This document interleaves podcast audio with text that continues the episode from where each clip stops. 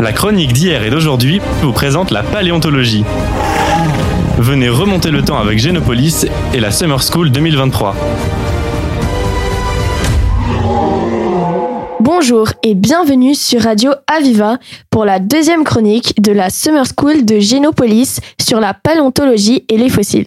Je m'appelle Chiara, j'ai 13 ans et je suis en compagnie de mes deux camarades. Bonjour, je m'appelle Chloé et j'ai 12 ans. Moi, c'est Sarah et j'ai 13 ans.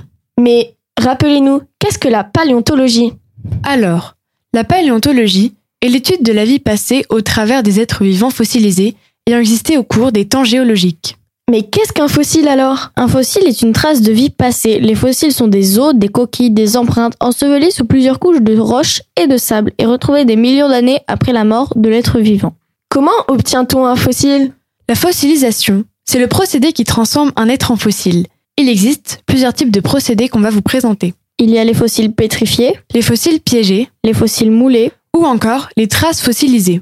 Pouvez-vous nous donner des informations sur ces différents procédés Les fossiles pétrifiés sont des parties d'organismes emprisonnés dans la roche qui se sont elles-mêmes transformées en roche. Les fossiles piégés sont des êtres qui ont été piégés dans un environnement particulier. Ils peuvent être fossilisés dans la glace ou l'ambre qui conserve extrêmement bien. Ah oui, l'ambre, c'est une résine fossilisée, non Oui, c'est exactement ça. Maintenant, parlons des fossiles moulés. Il y a deux types de moules. Le moule interne, qui est une empreinte de l'intérieur d'un être vivant, et le moule externe, qui est le moulage de la partie extérieure d'un être vivant. Par exemple, les ammonites sont souvent des moulages. Les traces fossilisées, elles, sont les résultats des activités des animaux qui ont été conservés. Ça peut être des traces de pas, des empreintes de feuilles ou de pas, etc. Mais à quoi peuvent bien servir ces fossiles Grâce aux fossiles, les paléontologues peuvent reconstituer les environnements passés. Ce sont les paléo-environnements. Est-il possible de trouver des fossiles dans la vie de tous les jours Oui, on peut en trouver par exemple à Montpellier. C'est vrai sur les murs de la ville et sur des monuments.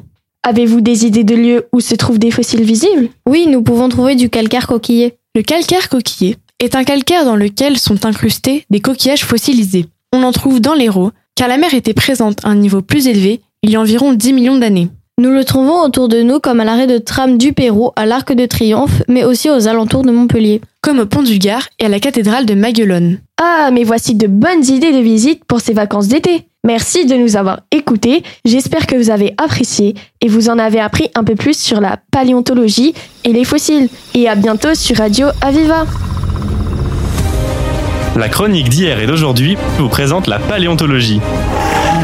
Venez remonter le temps avec Génopolis et la Summer School 2023.